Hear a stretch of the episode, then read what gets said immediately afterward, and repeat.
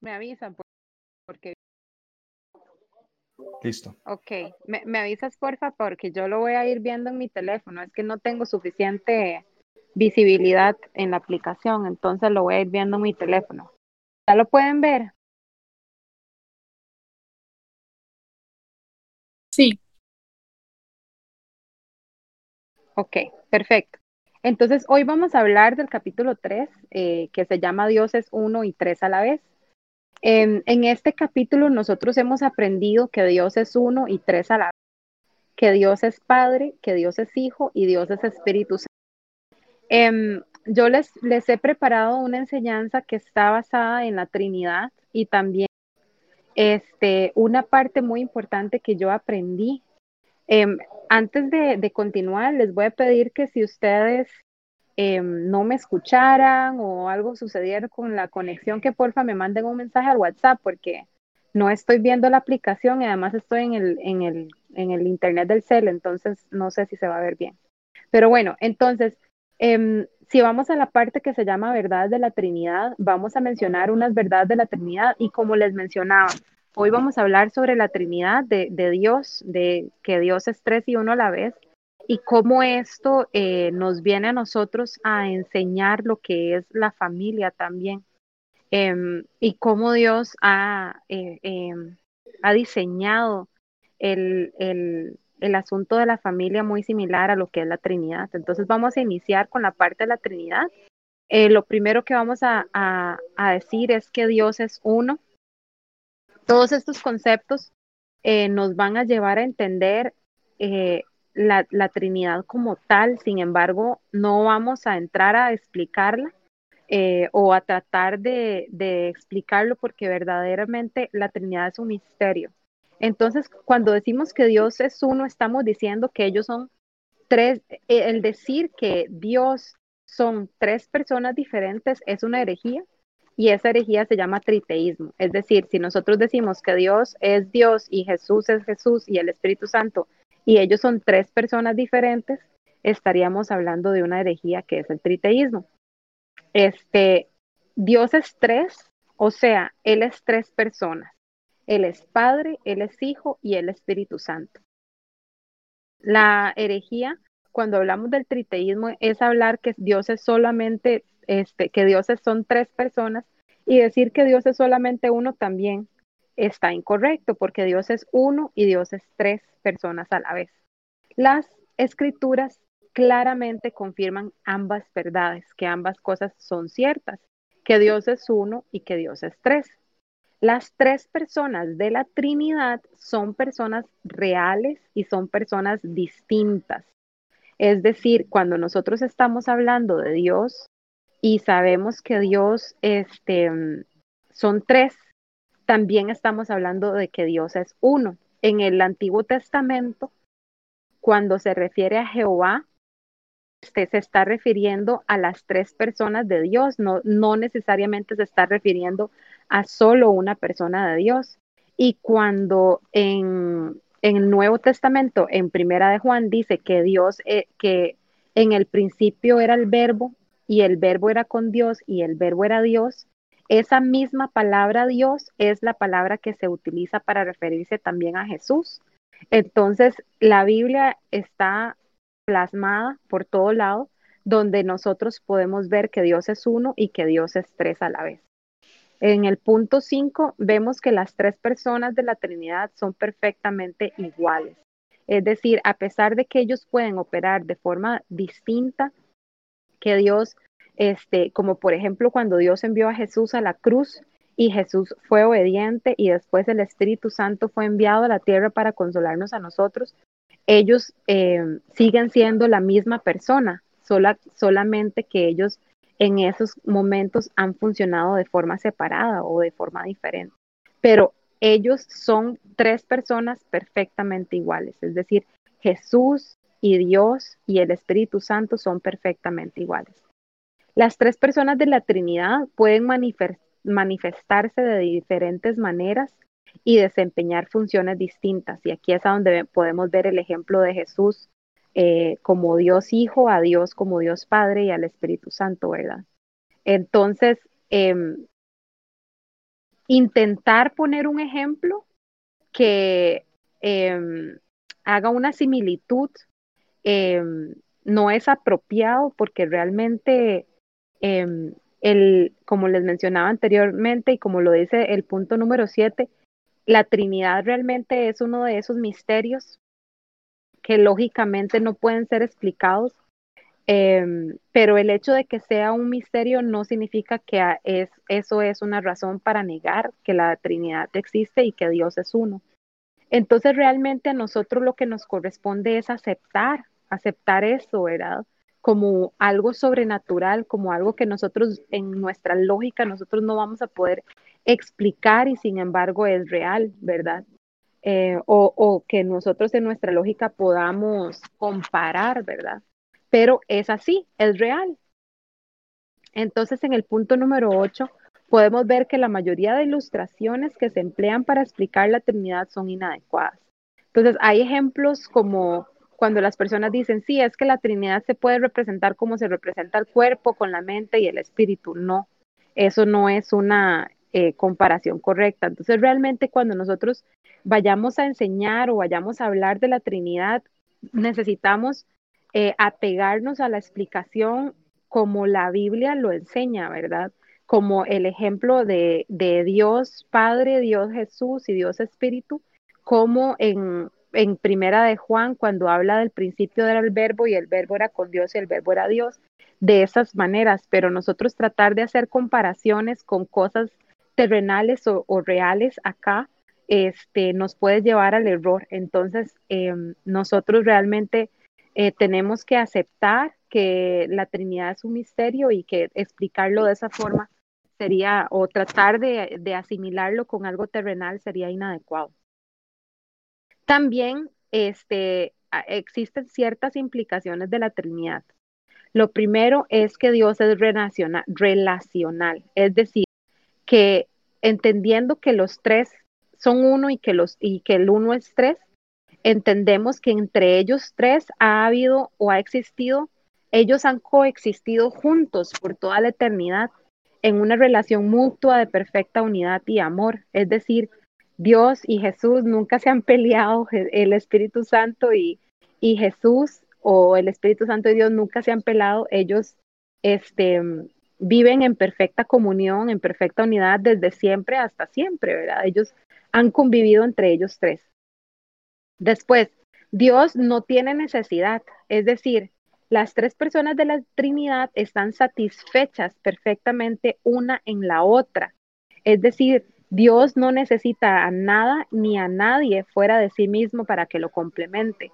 Dios no nos creó a nosotros para que los, lo complementáramos a Él. Dios se complementa en sí mismo. Dios, el Espíritu Santo, Jesús, la Trinidad, ellos se alimentan y se complementan entre sí. Dios es amor, Dios es eterno. Dios era amor y una perfecta expresión de este amor se encuentra en las personas de la Trinidad. Nosotros esto lo podemos ver cuando Dios se desprende de sí mismo y envía a Jesús a la tierra por, por nosotros para poder salvarnos. Y bueno, Em, yo estoy haciendo un gran esfuerzo para no hacerles spoilers, porque todo el manual nosotros vamos a ir aprendiendo eh, lo maravillosa que es la misericordia de Dios a través de el haber enviado a Jesús. Y cuando Dios envía a Jesús y nos salva a nosotros, realmente lo que Él hace es darse a sí mismo por nosotros. Entonces, siempre durante, durante lo, todo lo que vayamos a hablar hoy, vamos a ir viendo o vamos a ir regresando al concepto de que Dios es tres y es uno a la vez, ¿verdad? Entonces, cuando decimos que Dios era amor y una perfecta expresión de este amor se encuentra en las personas de la Trinidad, es porque Dios mismo se dio a sí mismo por nosotros para poder salvarnos y para poder hacernos aceptos delante de, Él, para poder justificarnos y para poder salvarnos a nosotros este, y, y hacernos a nosotros aptos para reunirnos con Él. Por eso es que en la Biblia dice que Jesús es el, único camino, la única verdad y la vida. porque Dios mismo se entregó para que nosotros pudiéramos hacerlo de esa manera. Nuestra salvación es obra de Dios, es decir, cada persona involucrada, cada persona de la, Trinidad está involucrada en nuestra salvación y nuestra salvación es Dios. Dios nos salvó de Él, por Él y para Él. Eso es una frase súper importante. Y tal vez hoy no nos quede 100% claro, sin embargo, durante el resto de, de, este estudio bíblico nosotros lo vamos a ir entendiendo. Y es que por, por Dios ser un Dios justo, Él y nosotros ser pecadores y Él ser santo, en, en nosotros al, al, haber sido pecadores y al ser pecadores, lo, la paga del pecado dice la Biblia que es muerte. Y para Dios poder salvarnos a nosotros, Dios lo que hizo fue entregarse a sí mismo para poder que nosotros fuéramos justificados a través de Jesús. Entonces, nuestra salvación realmente es obra de Dios mismo, de, la salvación de qué? De Él mismo, de su juicio al pecado, de, de la paga del pecado. Nosotros hemos sido justificados a través de sí mismo, de Dios mismo, para que nosotros no fuéramos condenados. Entonces, esta frase que dice que Dios nos salvó de Él, por Él y para Él, a eso es a lo que se refiere que Él mismo se desprendió de sí mismo para poder que nosotros fuéramos salvos. La Trinidad es el modelo perfecto para nuestras relaciones humanas. Y aquí es a donde vamos a empezar a profundizar hoy. Este, creo que nosotros con, con nuestro con nuestra eh, nuestro historial cristiano no somos tan ajenos al concepto de la Trinidad, ¿verdad? Em, por lo menos para mí, el, aceptar la Trinidad, que Dios es tres y que Dios es uno a la vez, eh, no es difícil. Entonces, partiendo de este concepto, este, empezamos a profundizar en lo que las tres personas eh, de la Trinidad hacen. Si nosotros vemos la, la presentación de las tres personas de la Trinidad, entendemos que ellos moran juntos en perfecta igualdad y, unidad, pero cada uno tiene diferentes roles. Por ejemplo, el hijo fue sumiso ante el padre y el hijo lo que hizo fue obedecer al padre y venir a la tierra a salvarnos y eso está respaldado en Juan 20:21. También vemos la función del padre, ¿verdad? Cuando el hijo viene y obedece, obedece al padre y viene a la tierra y nos salva, el padre también cumple una función y es que él amó tanto al hijo que le confió esa tarea a él, a esa persona de la Trinidad, para que viniera a la tierra y nos salvara.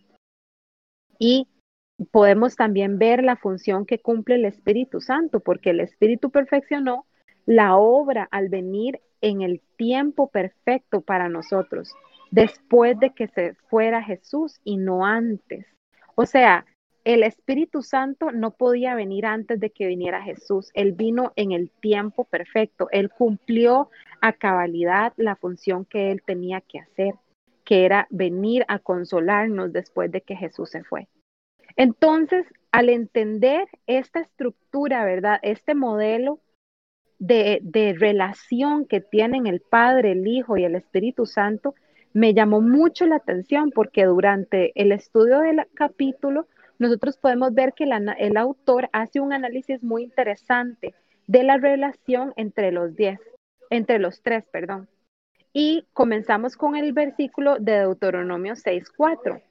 El versículo de Deuteronomio 6.4 habla, eh, dice, oye Israel, Jehová nuestro Dios, Jehová uno es. Entonces, en ese versículo, la palabra echad, o sea, la palabra en hebreo que significa uno, es la palabra utilizada que se llama echad. Y esa palabra es la misma palabra que se emplea para describir la unión que destinó Dios entre el hombre y la mujer. Esa palabra echad es exactamente la misma. no, mi amor, que estamos en un estudio. Esa, esa palabra es la misma palabra que se utilizó en Génesis 2.24 para em, hablar de la, de la unión entre la mujer y el hombre. En Génesis 2.24 dice, por tanto dejará el hombre a su padre y a su madre y se unirá a su mujer y serán una sola carne. Esa palabra de, de, de Deuteronomio 6.4 y la palabra en Génesis 2.24, Echad es la misma palabra. Entonces, dice la, este, en la Biblia cuando dice, por tanto dejará el hombre a su padre y a su madre y se unirá a su mujer y serán una sola carne. Esa, ese versículo está antes de que el hombre cayera eh, o, o de la caída del hombre en el pecado, antes de que el hombre pecara. Entonces podemos entender que la Biblia plantea que la relación que existe entre el Padre, el Hijo y el Espíritu es homóloga a la que Dios quiso que fuera entre el hombre y la mujer y su descendencia. Entonces, en Génesis 1.28 dice, y, y los bendijo Dios y les dijo, fructificad y multiplicaos. David, por cierto, le puede hacer clic en el link del, del, versículo y el versículo lo va a llevar directamente, o sea, el link lo va a llevar, directamente al versículo. Entonces, en Génesis 1.28, es que no estoy viendo la pantalla, entonces no sé si está, si está haciendo clic o no. Le di clic, pero desarmé este todo, entonces dejé de hacerlo. Ah, ok. Ok, entonces Génesis 1.28 dice, y los bendijo Dios y les dijo, fructificad y multiplicaos, llenad la tierra y sojuzgadla, y señorear en los peces del mar y en las aves de los cielos y en todas las veces que se mueven sobre la tierra. Es decir, Dios, no se, nos, em, Dios le dio o le encomendó esto al hombre para que el hombre eh, formara familias, para que el, hombre poblara la tierra. En Génesis 2.18 dice, y dijo Jehová Dios, no es bueno que el hombre esté solo, le haré ayuda idónea para él. Entonces, cuando nosotros vemos estos versículos, podemos entender que la figura del Padre, el Hijo y el Espíritu como Trinidad es la figura del hombre, la mujer y su descendencia como la figura de la familia. O sea, si Dios, si Dios que es perfecto, que es uno y que es tres a la vez, desde la eternidad hasta la eternidad, dijo que para el hombre no era bueno que estuviera solo y le hizo una mujer y a la mujer le, le, encomendó la tarea de, de, de, dar a luz y de multiplicarse y de generar una familia, podemos entender que el propósito que Dios tenía en la familia era perfecto. Y una de las cosas de las que yo les quiero hablar hoy este, es de lo tan distorsionada que está nuestra sociedad. Dice la, siguiente parte, Dios formó, eh, la siguiente parte que tiene como título la familia. Dice, Dios formó al hombre de sí mismo. Eso lo podemos ver en Génesis 1, 26 y 28, que dice, entonces dijo Dios, hagamos al hombre a nuestra imagen, conforme a nuestra semejanza, y señoré en los peces del mar, en las aves de los cielos, en las bestias, en toda la tierra y en todo animal que se arrastra sobre la tierra. Y creó Dios al hombre, a su imagen, a imagen de Dios lo creó, varón y hembra los creó.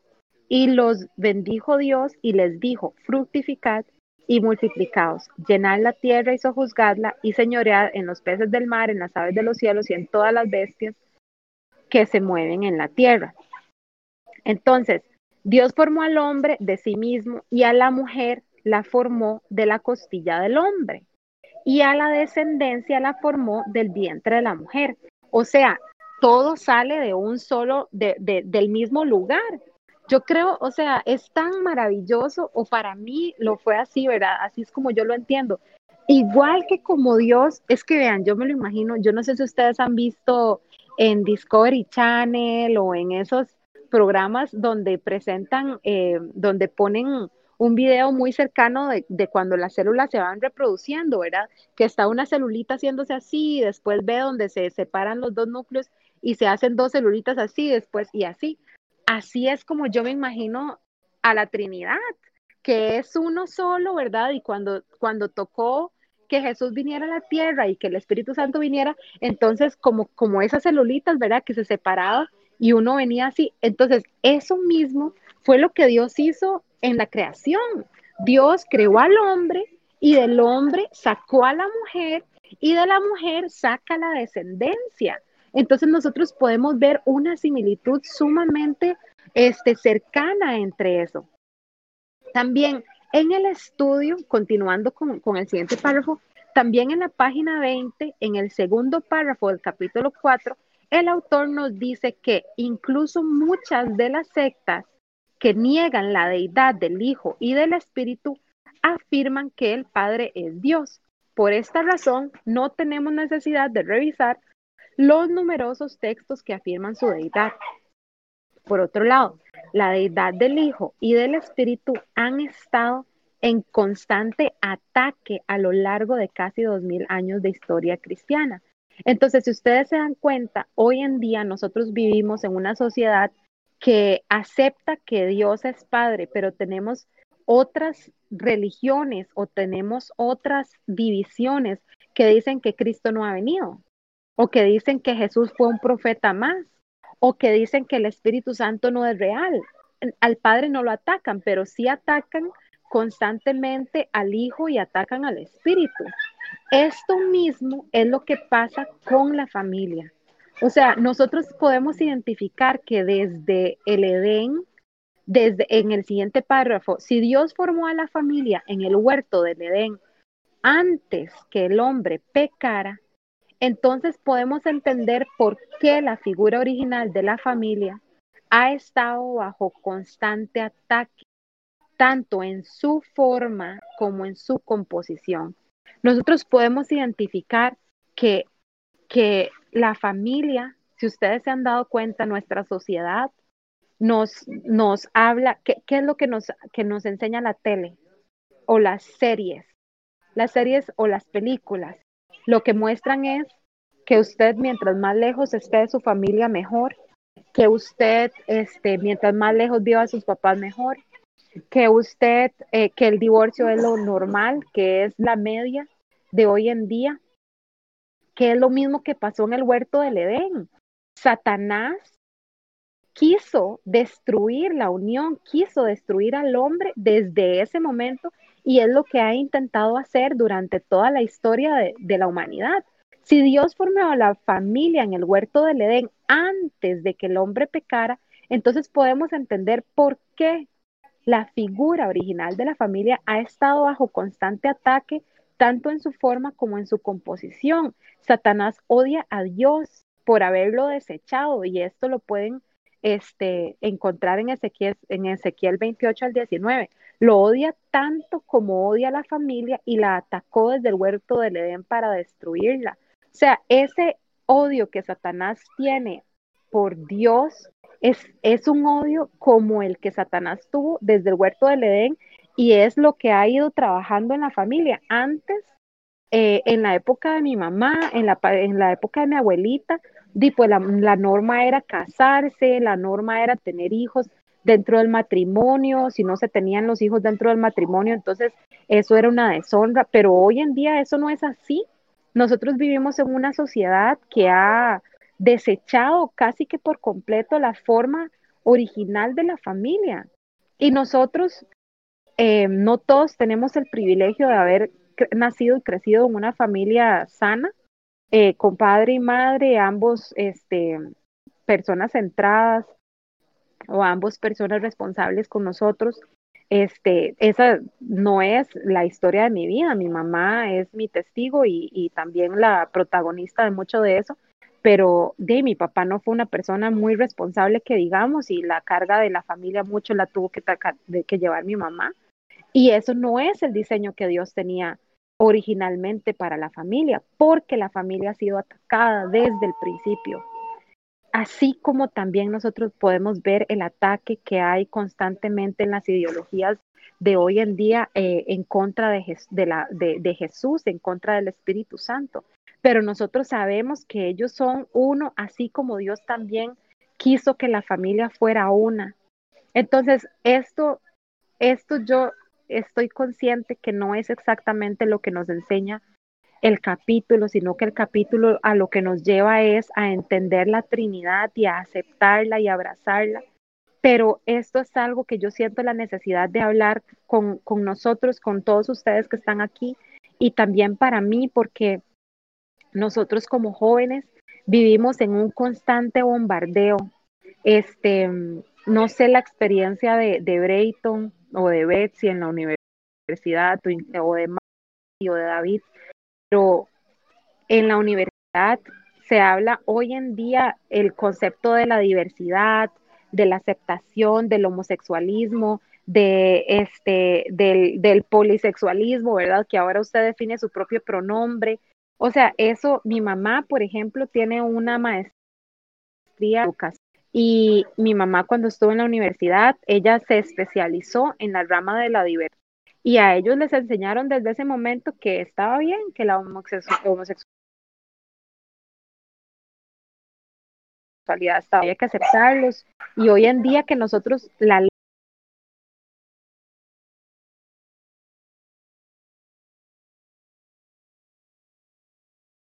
ley en inicios de la destrucción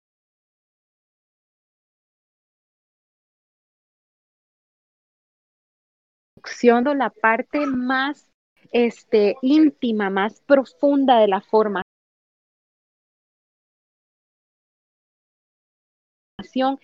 hasta la parte en nuestros países, forma de la familia como Dios la diseñó. Y les voy a decir una cosa que no lo escribí aquí, pero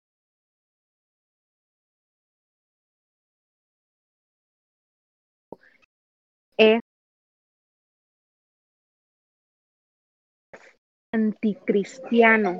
¿Por qué? Porque nosotros hemos aprendido que el noviazgo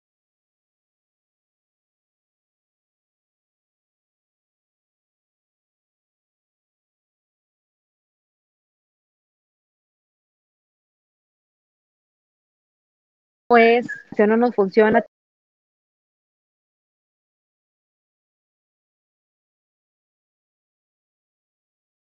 terminamos en familia, en el web.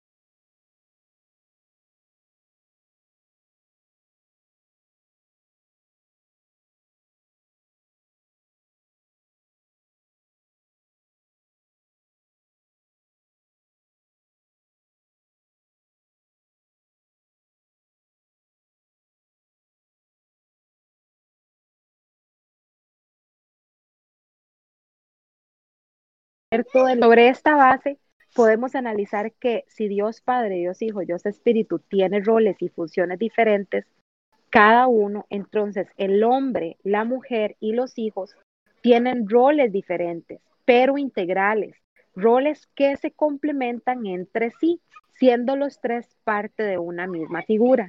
En Efesios 5:28 dice, así también los maridos deben amar a sus mujeres como a sus mismos cuerpos el que ama a su mujer mismo se ama. Ese versículo es una prueba más de cómo Dios ha, cómo Dios ha creado esa sinergia entre el hombre y la mujer como si fueran uno. Dios quiso que la convivencia entre la familia fuera basada en una relación de eterna unidad y amor, primero para con Dios y luego entre sí mismos. Y para eso nosotros podemos ver Mateo 22 del 37 al 39, donde dice, Jesús le dijo, amarás al Señor tu Dios con todo tu corazón, con toda tu alma y con toda tu mente. Ese es el primero y gran mandamiento. Y el segundo es semejante, amarás a tu prójimo como a ti mismo. Entonces ahí podemos ver cómo Dios nos lleva o nos invita o nos enseña a tener una relación entre nosotros, en una relación de perfecta unidad de amor, como también con las personas que nos rodean. es decir, una relación con Dios y una relación entre nosotros. Y que por medio del amor, las necesidades de cada individuo en la familia fueran satisfechas dentro de la familia. O sea, si nosotros hubiésemos nacido en una familia sana, muchas de nuestras carencias emocionales no estarían ahí. Y, y, y, o sea, tengo tantísimos ejemplos que darles.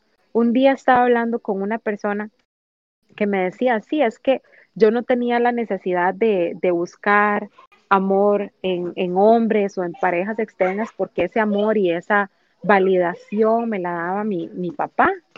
Y yo me puse a pensar y para mí lo que me estaba diciendo era chino, porque mi papá no fue ese papá para mí.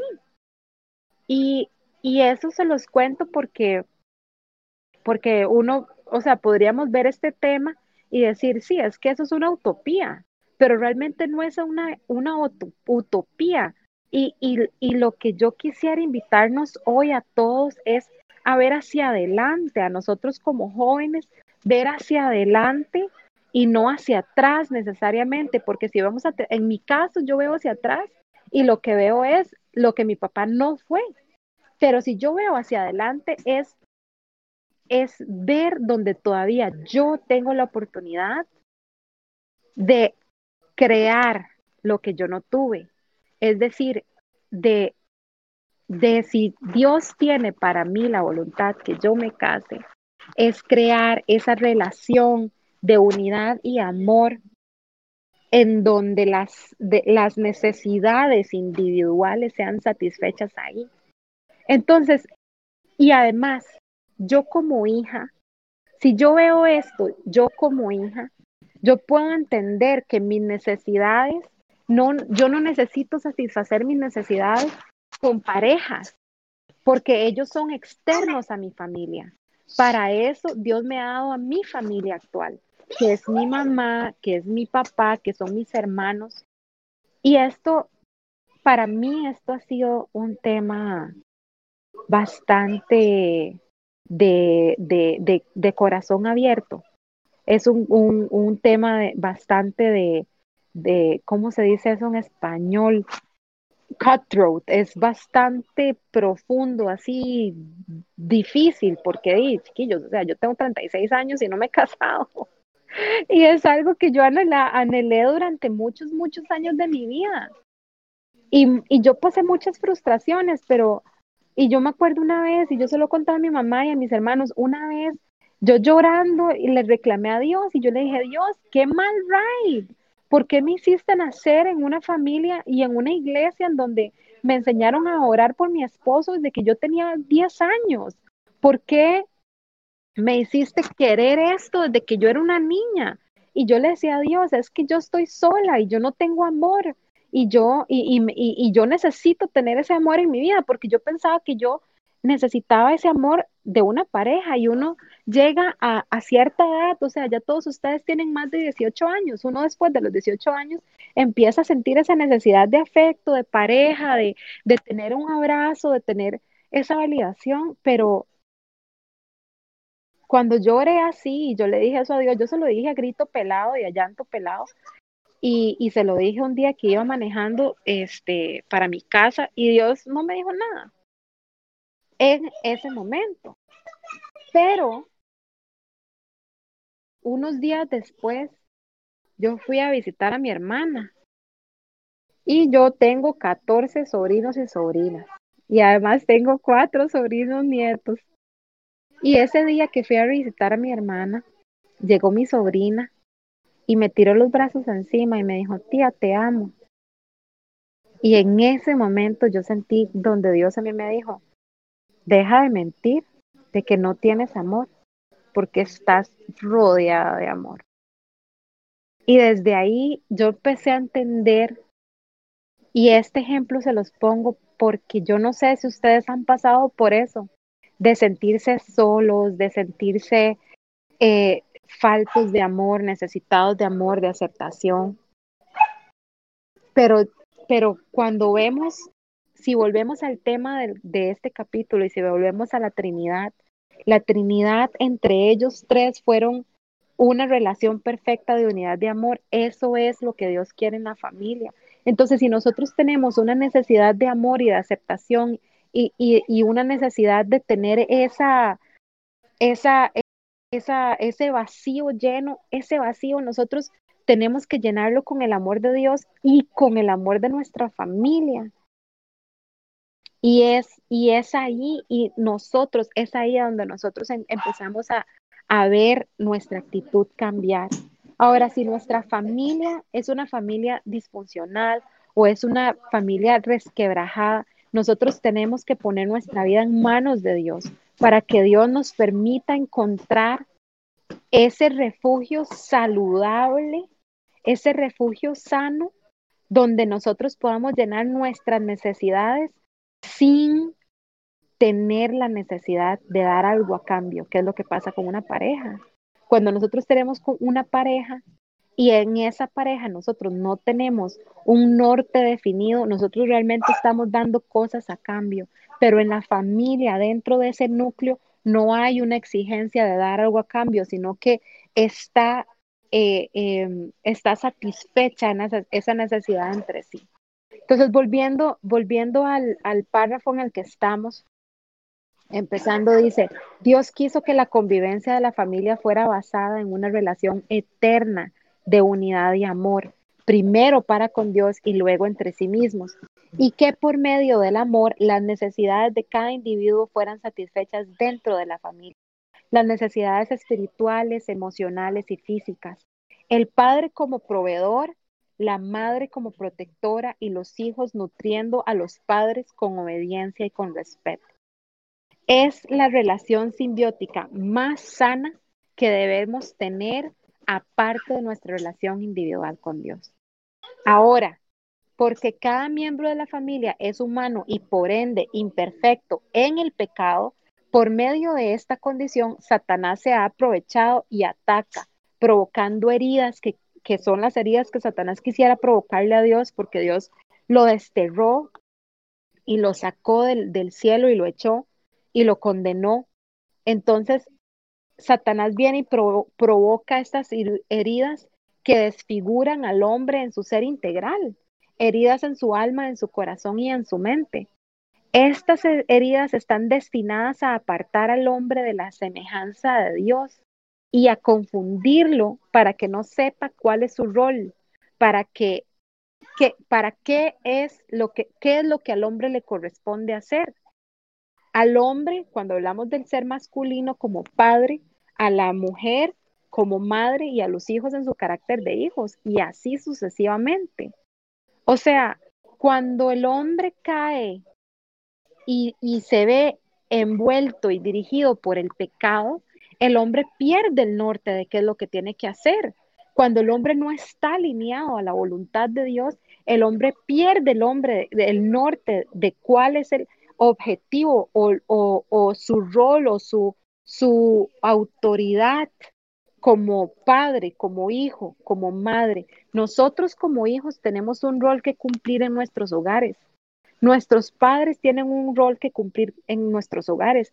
Y como el pecado es persistente, entonces muchas veces los padres se equivocan y nosotros como hijos también nos equivocamos. Algunas de las heridas que nosotros podemos identificar son el abandono, el descuido, el enojo, el odio, el rencor, la indiferencia, la negligencia, la ausencia, la falta de carácter, entre muchas otras. Y estas heridas muchas veces son causa de la baja autoestima, de las decisiones erráticas, de los tropiezos de la vida, de apartarse de Dios y de repetir patrones entre muchas cosas. Cuando nosotros, si yo vuelvo a ver para atrás y, veo a mi papá, lo, lo, lo tan mal que hizo su rol de padre. Y yo, y yo les digo, muchos años yo duré eh, guardándole rencor a mi papá por sus errores. Muchos años hasta que yo logré entender que mi papá estaba atado por sus pecados y que él no quería tener a Cristo en su corazón y que él no quería este, reconocer a Cristo como para él poder entonces corregir su camino y tomar su rol de padre. Y cuando yo eh, pude perdonar a mi papá, yo fui libre. Y esa libertad que yo pude alcanzar al, al perdonar a mi papá, vean, suena trillado, pero esa libertad a mí me ayudó a encontrarme mejor con Dios, a conocer mejor a Dios, a aceptar mejor a Dios. Y también este, me ayuda a entender que los patrones que mi papá implantó en mí, en mi niñez, por los errores que él cometió, no son los patrones a los que yo voy a estar sujeta en mi futuro. Si Dios tiene para mí el que yo me case, yo puedo ser libre de esos errores que mi papá cometió, que mi mamá cometió, para yo poder ser una mujer conforme, una madre conforme a la voluntad de Dios. Y no solo eso, sino para yo poder ser una hija conforme a lo que Dios quiere de mí, para mí, y de lo que Dios quiere que yo haga como hija en mi familia. Entonces, yo me pongo para ustedes de ejemplo, pero yo espero que ustedes también estén utilizando todo este conocimiento para poder analizar sus propios eh, papeles como padres, como madres y también como hijos. Nosotros en esta edad que estamos solteros, somos hijos y muchas veces nosotros no sabemos ser hijos, pero a través del ejemplo que Jesús nos ha dado, Jesús como hijo obediente, como hijo sometido, como hijo responsable, cuando Jesús le dijo a Dios, Señor, aquí te entrego, estos son los que tú me diste en Juan 16, con aquella responsabilidad. Jesús cuidó de los discípulos que Dios le dio como lo más preciado y, Jesús le dijo a Dios en Juan, en Juan 16, los invito a que lo, eh, que lo apunten y que lo lean después. Jesús le dijo a Dios, estos son los que me diste y ninguno se perdió. El único que se perdió era el que estaba predestinado a perderse. Jesús respondió ante Dios con esa responsabilidad. Nosotros, ¿cómo respondemos a nuestros padres? Somos como Jesús. Jesús nos enseña a ser hijos. Dios nos enseña a ser padres con el amor con el que Dios amó a Jesús y la responsabilidad. Dios nos enseña a ser padres. El Espíritu Santo nos enseña también. Nosotros aprendemos a través de la, de la Trinidad nuestro papel de qué es lo que nosotros como padres, como madres, como hijos tenemos que hacer en nuestra familia. Entonces, si continuamos en el siguiente párrafo, un, un hombre, quizá el hombre más sabio sobre la faz de la tierra, aparte de Jesús, habló sobre esto desde su propia experiencia, y ese hombre fue Salomón. Sin embargo, Salomón reconoce que en la fuerza de la familia las confusiones se disipan, las heridas se sanan y el hombre se alinea en el propósito de Dios, fortaleciéndose como un cordón de tres dobleces. Y eso lo podemos ver en Eclesiastes 4 del 7 al 12.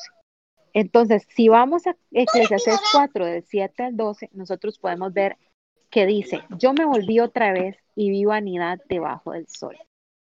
Está un hombre solo y sin sucesor, que no tiene hijo ni hermano, pero nunca cesa de trabajar, ni sus ojos se sacian de sus riquezas, ni se pregunta, ¿para quién trabajo yo? Y defraudo mi alma del bien. O sea, ¿para qué, para qué invierto yo todas mis fuerzas y las gasto? También esto es vanidad y duro trabajo. Mejores son dos que uno, porque tienen mejor paga de su trabajo. Porque si cayeren, el uno levantará a su compañero, pero hay del solo, que cuando cayere no habrá segundo que lo levante. También si dos durmieren juntos, se calentarán mutuamente más. ¿Cómo se calentará uno solo? Y si alguno prevaleciere contra uno, dos le resistirán, y cordón de tres dobleces no se rompe pronto. Salomón entonces, Salomón pudo reconocer el valor que había en la unidad de la familia. En este caso, nosotros podemos eh, interpretar que Salomón hablaba de una pareja, pero también puede hablar de un hijo y su papá, o de un hijo y su mamá, o puede hablar de las tres personas unidas como una familia. Ahí es a donde se disipan entonces las confusiones, las heridas se sanan y el propósito de Dios se cumple. La voluntad de Dios para el ser humano que no tiene el don de castidad como el apóstol Pablo y que no fue llamado al ministerio en su soltería, es que cuando salga de su familia, salga hacia otra familia. Y esto es lo que quiere decir es con el propósito de generar su propia familia. O sea, nosotros hemos sido enseñados que a los que si a los 30 años no tenemos nuestra propia casa, que cómo es posible, que qué responsables. Y no quiero decir que nosotros vamos a depender siempre de nuestros padres. Sin embargo, si, Dios a nosotros no nos, ha, no, no nos ha dado el don de castidad, es decir, el don para quedarnos toda nuestra vida solteros sin, sin pecar, entonces lo que Dios quiere es que nosotros formemos una familia. Me voy a entender, si Dios no nos ha dado el don de castidad, entonces el propósito de Dios es que nosotros vayamos a, a formar una familia cuando salgamos de nuestra propia familia. Y eso no es a lo que nosotros hemos sido invitados por nuestra generación actual. Nuestra generación actual nos dice, ¿no? Cuando usted entra a la universidad, váyase a vivir con sus amigos. Cuando usted tenga su, su salario, váyase a vivir con algunos compas de la U. Y, muchas veces nosotros en la necesidad en la que estamos nos vemos obligados a cosas así, pero esa separación nos expone. Esa separación nos expone al pecado, nos expone a las heridas interpersonales con las personas que estamos viviendo, que no son personas que, que, que sean nuestra propia familia. Si nosotros nos encontramos en la circunstancia y en la necesidad de vivir con personas que no son nuestra familia, tenemos que tener un cuidado tan grande de no exponernos al pecado y de no exponer nuestro corazón a las heridas, sino de cuidarnos, porque muchas veces esas circunstancias no las podemos cambiar. Sin embargo, el propósito de Dios es que nosotros, que cada uno seamos formados por Dios y que aprendamos a desempeñar el rol que nos corresponde, porque Dios Espíritu será quien nos enseñe a cada uno desde nuestro interior.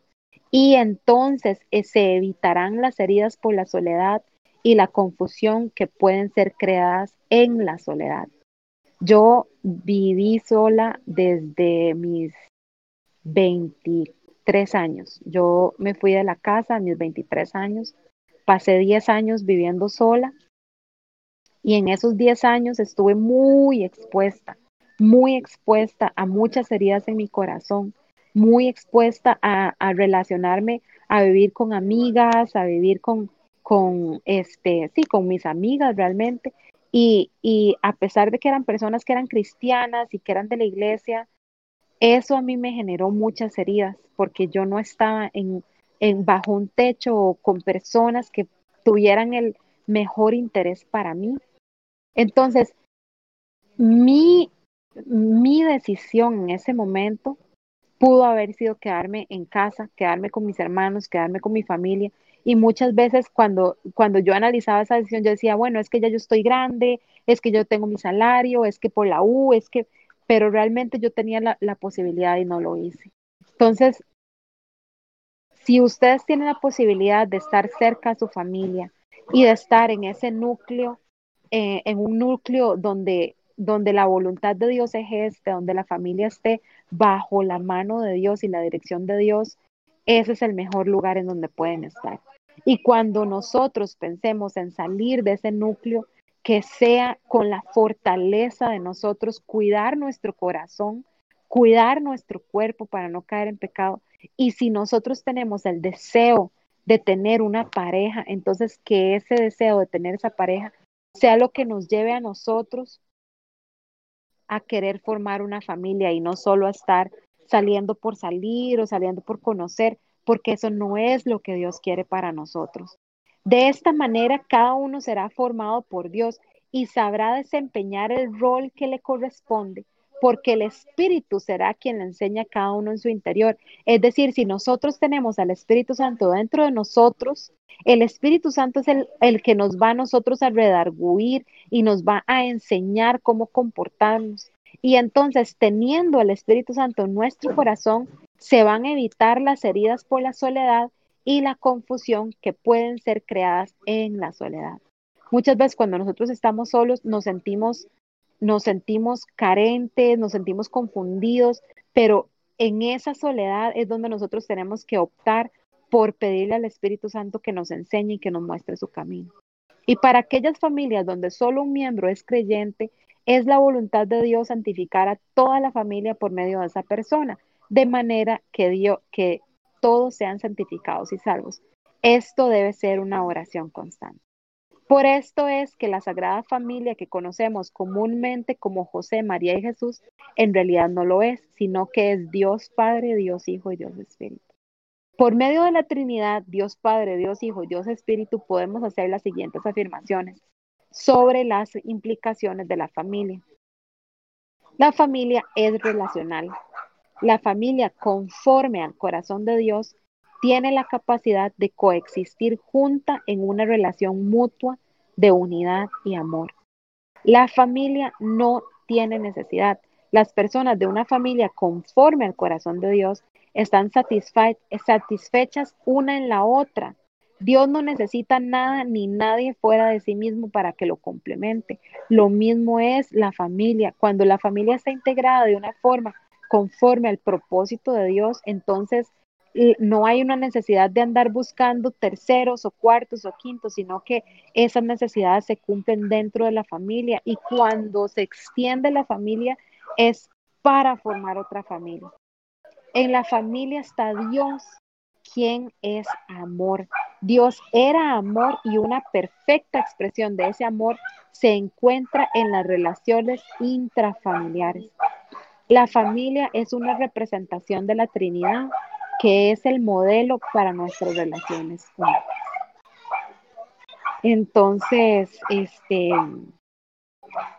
pues con esto yo eh, termino el capítulo 3 eh, para amarrar un poquito. Eh, entendemos a través del capítulo 3 que Dios es tres y Dios es uno a la vez.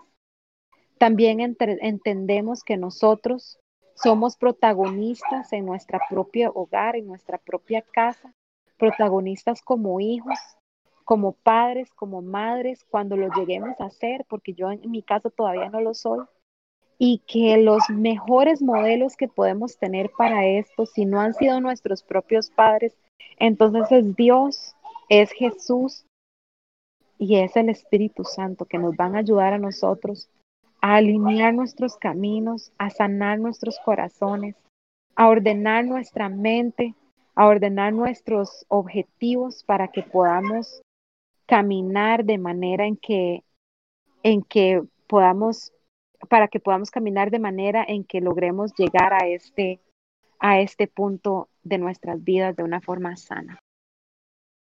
Entonces, con eso termino el capítulo. ¿Alguien tiene algún comentario, algún aporte que quisiera hacer?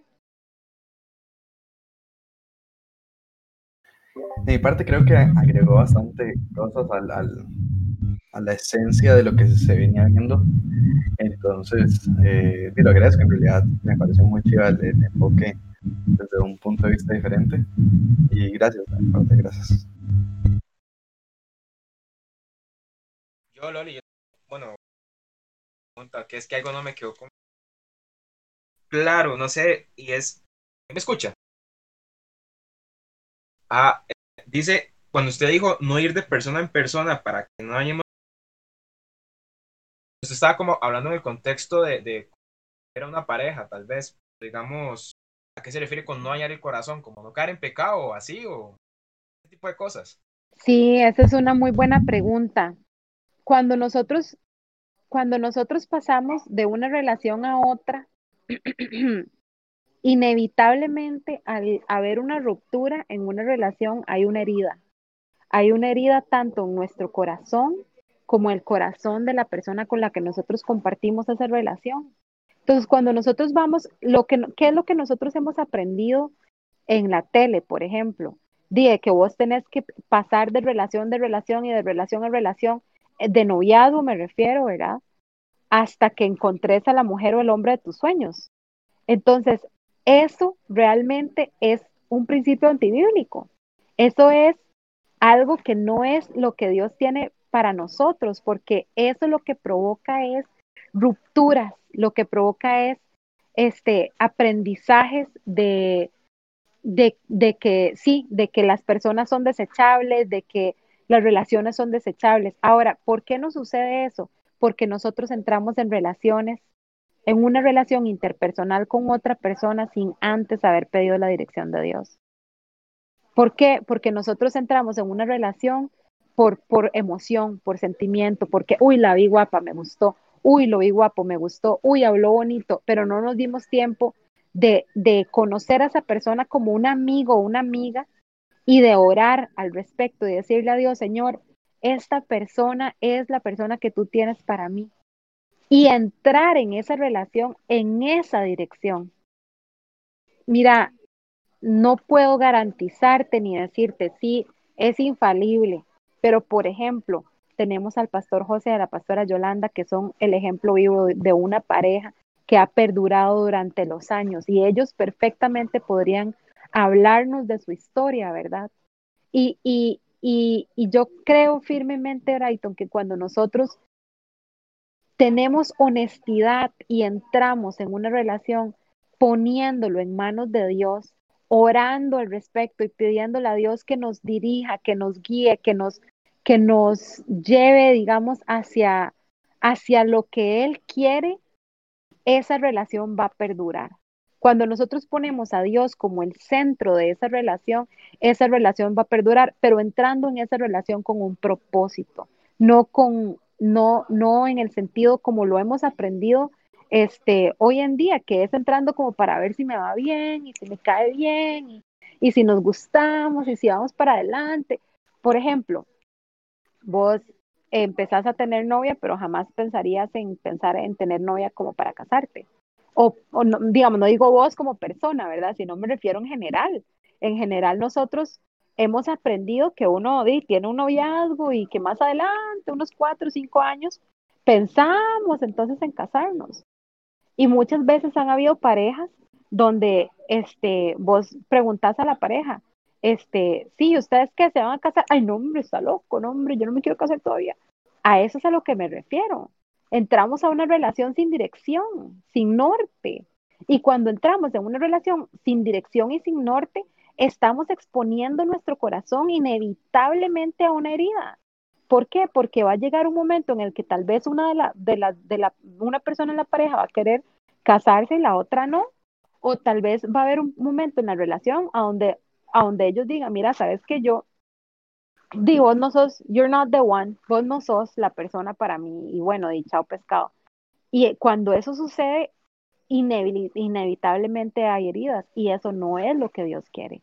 Dios quiere que nosotros siempre tengamos una dirección y un propósito. Dios no se separó de Jesús y el Espíritu Santo para que Jesús viniera al mundo para, para, ver, si, para ver si se salvaba la humanidad. No, Dios envió a Jesús con un propósito y un propósito específico para que Él viniera a hacer un propósito y un propósito específico. Entonces, cuando nosotros entramos en una relación, no debemos de entrar en una relación sin un propósito, sino con un propósito específico. De lo contrario, lo que estamos haciendo es tocando un corazón y abriendo puertas para que hayan heridas al respecto. ¿Me doy a entender? A eso es a lo que me refería. Perfecto. Claro. gracias. Con gusto. Ah, ¿Tienen más algún más, algún comentario, algo más? De hecho, respecto a lo que estaba diciendo, este Loli estaba viendo una vez en, en TikTok un video de, de, un muchacho que decía como, yo creo que él no era cristiano ni nada, pero él decía como si usted quiere meter como en una relación solo para divertirse, mejor consígase un juego de mesa o vaya a juegue algún deporte o algo así, porque usted no puede divertirse con los sentimientos de una persona.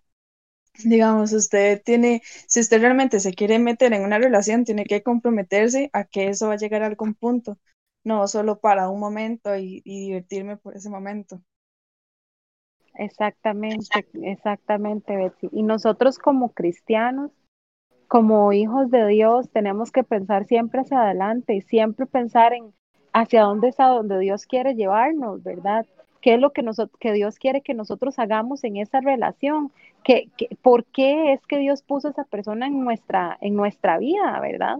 Y muchas veces nos dejamos llevar solamente por el sentimiento y no necesariamente ponemos esa, esa relación en manos de Dios con un propósito. Pero cuando lo hacemos de esa manera, vean, les voy a contar, yo tengo unos amigos en Estados, tengo una amiga en Estados que ella se casó cuando tenía 19 años. Y yo me acuerdo que ella me llamó, ella me llamó por teléfono y me dijo, no, es que me voy a casar y yo, yo estaba durmiendo, ya casi, yo estaba durmiendo en un camarote, se puede imaginar, yo casi me tiro de la cama y yo, ¿cómo Silvia está loca? Yo le, colté, le colgué y al día siguiente la llamé y yo, perdón, es que estaba durmiendo y está segura que se quiere casar, pero veo, tiene 19. En ese momento, yo lo que pensaba es que ya estaba demasiado joven y que no era bueno que se casara porque no sabía qué iba. Pero ella se casó y quedó embarazada y tuvo su hijo. Y ella, o sea, esto, mami, ¿hace cuánto se casó Silvia? Hace como 15 años, ¿no? O sea, ella tiene 15 años de estar casada, tiene, ya su hijo está grande, ella estudió, ella vivía en un contexto familiar súper complicado. La mamá, una señora sumamente desordenada, ella vivía en un contexto de mucha violencia física, este, verbal, y la persona con la que ella se casó fue su primer novio, eh, un muchacho de la iglesia, y les ha ido bien. O sea, y yo no les estoy diciendo, sí, cásense a los 19 años, ¿verdad? Porque nosotros estamos tal vez en, en circunstancias diferentes, pero Dios utilizó esa circunstancia en la vida de ella para ayudarla a crecer y la respaldó y ella oró al respecto. Ella puso su relación delante de su liderazgo, de sus líderes, ella pidió bendición y se casó, a pesar de que se casó súper joven, le ha ido bien y su esposo y ella todavía están juntos, siguen adelante, se han apoyado mutuamente, han hecho la vida juntos. Entonces, no les estoy diciendo vayan y se casan mañana, ¿verdad? Pero lo que sí les estoy diciendo es entrar en una relación poniendo las cosas en manos de Dios, entrar en una relación cuando nosotros realmente estamos buscando la voluntad de Dios mutuamente, nos lleva hacia un norte, hacia un destino.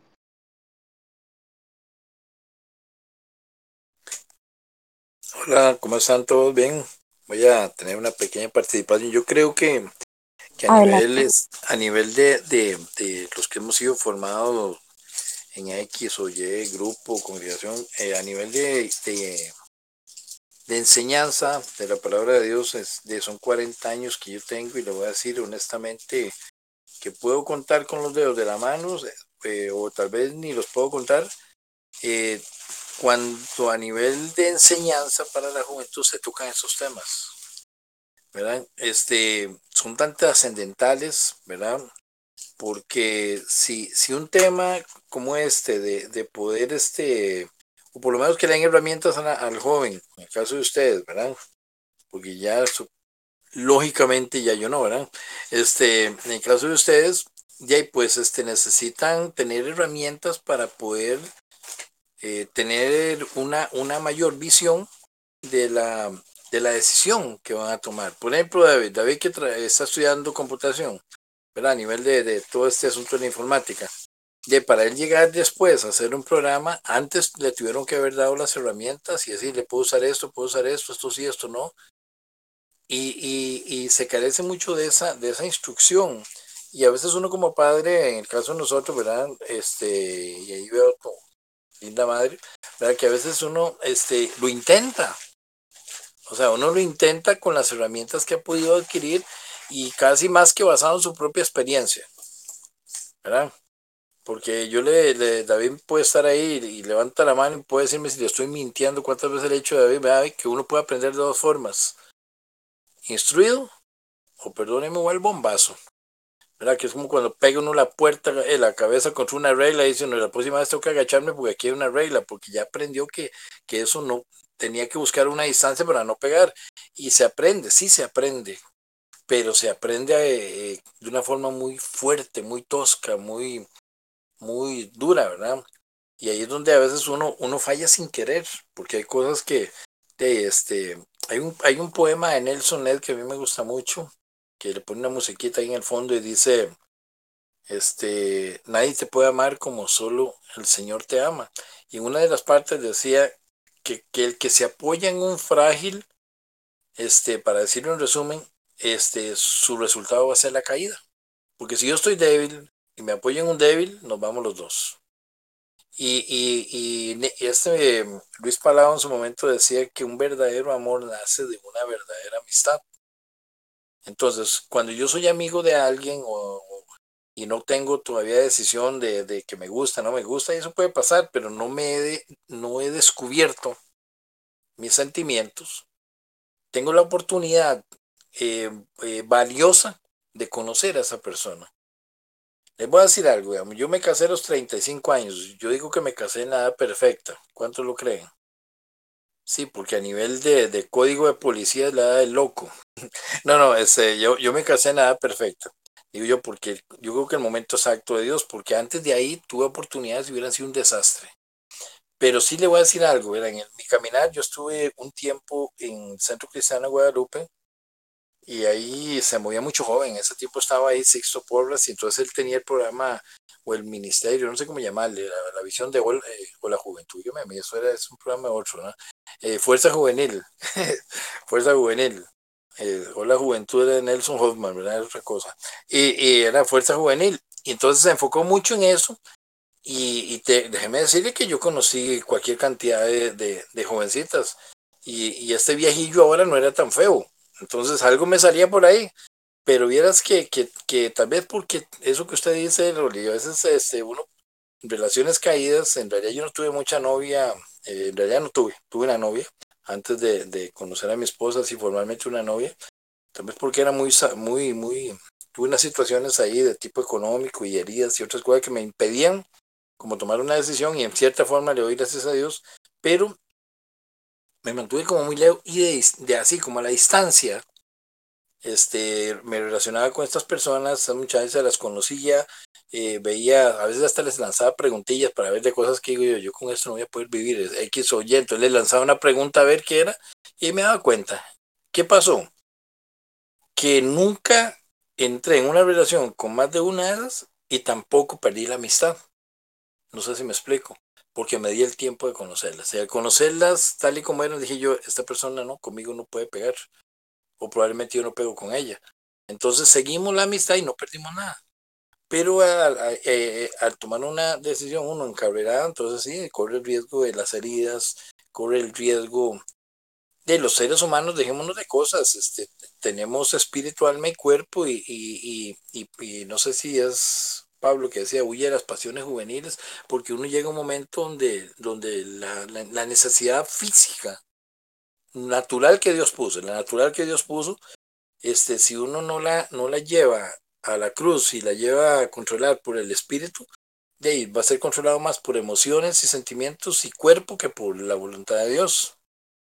¿Verdad? Este, y yo una vez vi por ahí, yo creo que ya ustedes han oído eso, que existen tres tipos de, la palabra amor a veces la vemos y la, y la metemos en un solo contexto, pero la palabra amor tiene varias connotaciones, pero yo aprendí tres básicas, no sé si son las únicas, que son fileos, ¿verdad?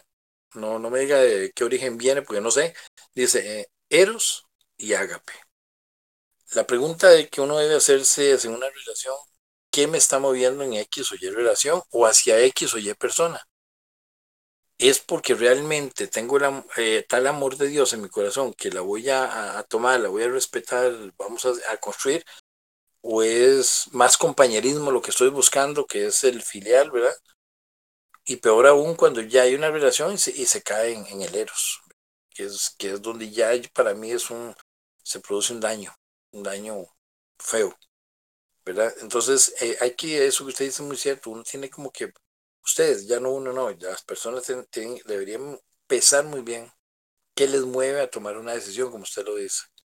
Y, y si, si yo amo a Dios, le quiero servir a Dios, pues entonces tomarse el tiempo, eh, conocer a la persona y, y, decidir en Dios, ¿verdad? Que sea Dios el que le ayude a uno a decidir, porque de ahí en adelante van a caminar juntos hasta donde Dios lo quiera. Y les voy a decir algo, no se asusten, nadie dijo que esto era fácil. Bueno, ahí está la madre suya, ¿verdad, señora? Era fácil. Levante la mano, el que dice que es fácil. Yo no puedo levantarle, yo sé que yo ni tampoco, ni la señora. Ustedes no han entrado en eso, no es fácil pero es un reto. Pero entonces, si vamos a tomar un reto de esos, eh, donde vamos a invertir nuestra vida, porque invertimos mucho de nuestra vida, invertimos libertad, entre comillas, invertimos economía, invertimos emociones, invertimos de todo. Yo le decía, para ya ir terminando, le decía a alguien que una relación es como cuando dos personas van a entablar una empresa y cada quien pone partes iguales, millón y millón. ¿Quién invierte un millón para perder? Entonces, la idea que es que los dos se cuiden la inversión, que los dos trabajen por la inversión y hagan crecer el capital. ¿Y, qué pasa cuando una relación se cae? Que, que, alguien pierde o los dos pierden. Regularmente los dos pierden. Y si hubo algo más que, que un simple eh, amor y hubo más, y hubo algo más eh, para decirlo directo, ustedes son todos adultos, ¿verdad? Y algunos ya son tres, cuatro veces adultos, ¿verdad? Este, si, si, si, se, si, si se cae en, en, algo más eh, de pasión y se rompe la relación, ya queda en la otra persona, que, que es como cuando usted lleva a la, a la, feria del agricultor y usted agarra un aguacate o usted no sabe cuántas manos pasaron por ahí. ¿Verdad? Entonces, el punto es que cuidémonos. Eh, pidámosle a Dios ustedes, ¿verdad? Cuídense, pidan a Dios, eh, busquen la dirección de Dios y tomen la decisión más correcta en Él. A final de cuentas, este, como dicen un dicho ahí, el que menos corre alcanza un venado, entonces ¿para qué correr? ¿Verdad? Busquemos a Dios. Muchas gracias. Muchas gracias, este, Pastor José. Chicos, son las 9.24, entonces, eh, Madi, no sé si te, te mandas en los próximos 30 minutos o si preferís dejarlo para la próxima semana. No sé, no sé si, si me daría tiempo en 30 minutos, pero, pero igual sí, porque si no te... Ok, bueno, entonces, este, iniciemos con el próximo capítulo. Muchísimas gracias por su aporte, Pastor José, y, y, a todos por, por sus aportes. Y vamos a iniciar con el próximo capítulo. Yo voy a quitar la cámara porque tengo que conectar el teléfono porque se me está descargando. Entonces voy a conectar el teléfono, quito la cámara y Madi, adelante.